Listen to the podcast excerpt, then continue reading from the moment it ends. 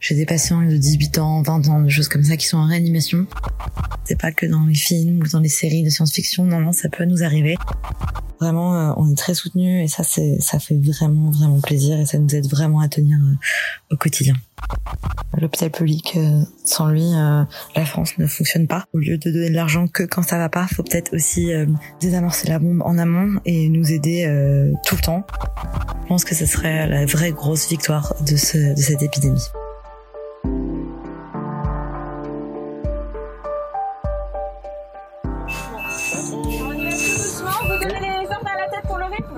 Nous sommes en guerre. C'est plus qu'un appel à l'aide. Je le dis avec solennité. Euh, les équipes sont formidables. Et la nation soutiendra ces enfants qui se trouvent en première ligne, première ligne, première ligne. C'est notre métier et pour nous c'est normal même si, c'est difficile. C'est plus qu'un appel à l'aide.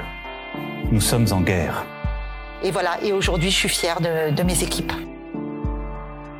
Vous écoutez En Première Ligne, le premier podcast solidaire qui donne la parole aux non-confinés. Vous allez du coup entendre une ou plusieurs publicités dont l'intégralité des revenus sera reversée à la Fondation de France.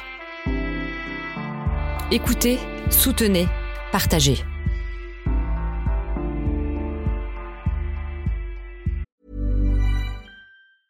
It's that time of the year.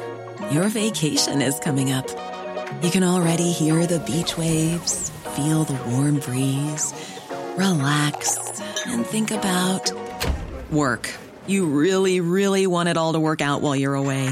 Monday.com gives you and the team that peace of mind. When all work is on one platform and everyone's in sync, things just flow wherever you are.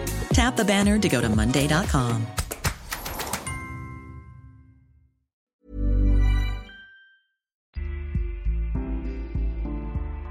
Bonjour, je m'appelle Victoire, euh, j'ai 26 ans, je suis actuellement euh, à Paris et je suis interne en radiologie. Ça fait déjà un an et demi que je suis interne en radiologie, euh, après avoir fait 6 ans de médecine générale.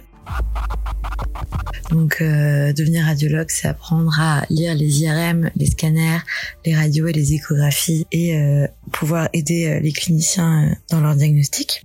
Euh, quand on est interne en radiologie, donc euh, moi ça fait un an et demi, euh, on est censé encore être vraiment dans l'apprentissage et tous les jours on apprend dans différentes matières, que ce soit de l'ostéo-articulaire, de la gynéco, de la neuro, tout ça, on est vraiment là pour apprendre.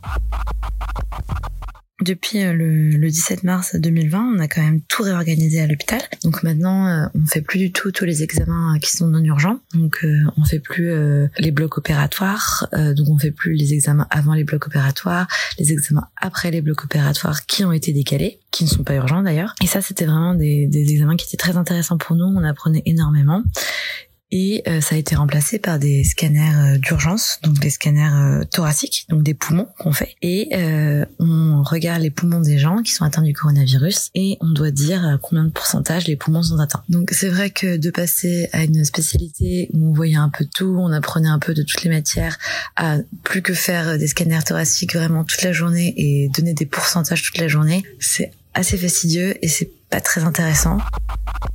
Donc le quotidien est devenu beaucoup moins intéressant, mais euh, au moins euh, on se sent vraiment euh, très utile et on sent qu'on aide beaucoup les cliniciens parce que en vrai, en fonction de, du nombre de pourcentages où les poumons sont atteints, de ce que nous on va voir sur nos scanners et ce qu'on va transmettre aux cliniciens, ça va permettre une prise en charge totalement différente, de savoir si on hospitalise le patient, si on le renvoie chez lui, si on prépare on prépare à la réanimation, tout ça c'est important. Voilà, nous, euh, on essaie de s'organiser au mieux dans mon hôpital euh, pour pas être tous en même temps à l'hôpital, pour ne pas se refiler le virus entre nous si jamais quelqu'un l'a attrapé. En effet, on a déjà eu plusieurs médecins et plusieurs manipulateurs radio qui l'ont attrapé, donc on essaie le moins possible d'être tous ensemble en même temps. Donc ce qu'on fait, c'est qu'on essaie de mettre un interne et euh, un ou deux chefs par jour qui gèrent vraiment les urgences, IRM, scanner, échographie, tout ça. Sachant qu'on a deux sites dans mon hôpital et qu'on est deux ou trois internes, voilà, on travaille à peu près un jour sur deux, mais c'est vrai que quand on travaille une journée, euh, c'est vraiment euh, très lourd. On fait beaucoup, beaucoup de scanners et parfois on travaille jusqu'à très tard. Donc du coup, euh, c'est pas mal d'avoir un jour de repos après le lendemain pour pour se reposer un petit peu. Ce qui est assez étonnant dans cette dans cette nouvelle crise, c'est que du coup, comme c'est une nouvelle maladie, en tant qu'interne, on n'est même plus là pour apprendre en fait. On apprend en même temps que les chefs et on est vraiment là pour euh, aider les gens et essayer de, désamorcer un peu les urgences, de vider un peu les lits d'hospitalisation. Enfin vraiment, euh, on se sent vraiment beaucoup plus utile euh, qu'avant. On était là plus pour apprendre. Là, on est vraiment là en première ligne pour aider les gens. Et c'est vrai que cet aspect-là, du coup, de se sentir vraiment utile dans son travail, même si avant aussi on se sentait utile, là, en fait, on a l'impression qu'on n'a pas vraiment le choix et que et que sans nous, on n'arriverait pas à surmonter la crise. Donc on se sent un peu valorisé, c'est vraiment c'est assez gratifiant, mais du coup c'est vraiment c'est vraiment une vraie motivation et le matin, euh, enfin il y a même plus de, de réflexion à se dire oh là là j'ai pas envie d'aller travailler ce matin dans ce là le matin on se lève on se dit bon bah je vais travailler, il y a pas le choix, j'y vais quoi. C'est aujourd'hui c'est mon jour, euh, c'est le jour où je dois aller lire le scanner, j'y vais quoi. J'ai eu hier pour me reposer, j'aurai un autre jour pour me reposer un autre jour, il faut y aller. Donc euh, il y a même pas besoin de motivation en fait, c'est juste on sait qu'on n'a pas le choix, on se sent utile, on a envie d'y aller et vraiment j'ai vraiment envie d'y aller et on est fier de faire ça, on est fier surtout d'être utile dans cette euh, crise et, euh, et voilà même s'il y a plein d'autres gens qui sont utiles, je dénigre pas du tout les autres les autres travails, mais vraiment euh, je trouve que c'est vraiment très valorisant de se sentir utile. Après, c'est vrai que d'un côté personnel, euh, le plus dur à supporter pendant cette crise, bah, ça reste euh, ce que tout le monde vit aussi, d'être confiné, de pas pouvoir sortir, de pas pouvoir voir ses amis, de voir toujours les mêmes personnes, c'est-à-dire les gens avec qui on vit et les gens avec qui on travaille. Parfois, on a besoin d'un peu décompresser, parler d'autres choses, parce qu'à l'hôpital, on parle beaucoup de coronavirus. Évidemment, à la maison, on parle beaucoup de coronavirus. Parfois, on a juste envie euh, d'être avec euh, quelqu'un, parler d'autres choses, se détendre, je sais pas, aller au cinéma, voilà. Là, on est un peu coronavirus, coronavirus du matin au soir. Et ça, c'est un petit peu dur. Euh, besoin de se changer les idées. Donc, euh, bon, j'essaie de faire un peu de sport, de faire un peu d'autres choses. Mais c'est vrai que c'est un peu lourd 24 euh, heures sur 24, surtout euh, là, ça fait déjà un mois euh, qu'on est là-dedans. Donc, c'est vrai que besoin d'un petit break, ça serait pas mal. Mais bon, malheureusement, on ne peut pas. Ce qui me touche le plus, moi, en plus, dans cette... dans cette dans cette crise, c'est euh, qu'à l'hôpital, on voit quand même quelques cas de patients qui sont très très jeunes. J'ai des patients de 18 ans, 20 ans, des choses comme ça qui sont en réanimation. Et ça, c'est vrai que ça fait un petit peu peur. Euh, surtout, ça fait peur aux autres. Moi, j'ai pas particulièrement peur parce que je pense que je réfléchis pas trop. Je suis là pour euh, soigner les gens et euh, je me dis bon bah si je l'ai, je l'ai. Mais bon, je, je m'en occuperai si jamais je l'attrape. Mais pour l'instant, j'y pense pas. En revanche, quand je raconte un peu à mes amis que j'ai vu des gens qui sont jeunes, mes parents, des choses comme ça, ça les terrorise vraiment ça leur fait vraiment très peur parce qu'ils se disent que bah ça peut toucher tout le monde en fait. Donc c'est vrai que j'essaye d'éviter un peu de raconter tous mes cas tristes parce que sinon ça démoralise un peu les gens autour de moi. À part ça, je trouve que vraiment euh, entourage et ma famille euh, me soutiennent énormément. Euh, je reçois beaucoup de messages d'encouragement. Il y a les applaudissements tous les soirs à 20h. J'ai beaucoup de gens qui me font des gâteaux, des choses comme ça que je peux apporter à l'hôpital. Vraiment, on est très soutenus et ça, ça fait vraiment vraiment plaisir et ça nous aide vraiment à tenir au quotidien.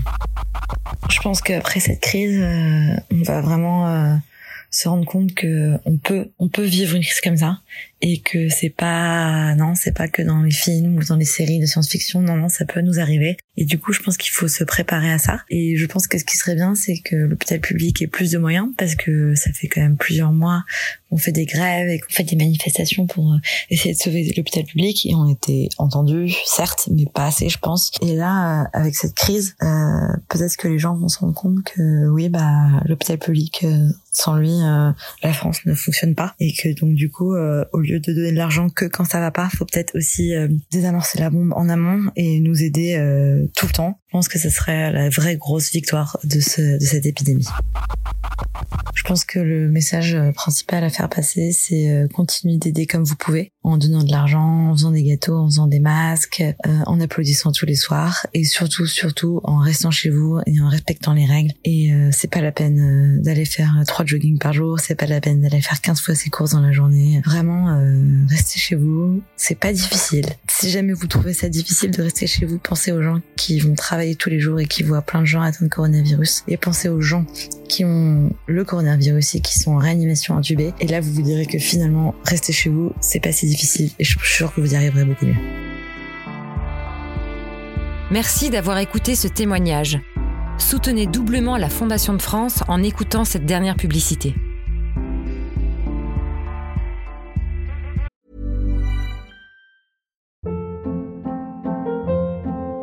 Hold up. What was that? Boring. No flavor. That was as bad as those leftovers you ate all week. Kiki Palmer here, and it's time to say hello to something fresh and guilt-free. Hello Fresh. Jazz up dinner with pecan-crusted chicken or garlic butter shrimp scampi. Now that's music to my mouth. Hello Fresh. Let's get this dinner party started. Discover all the delicious possibilities at hellofresh.com.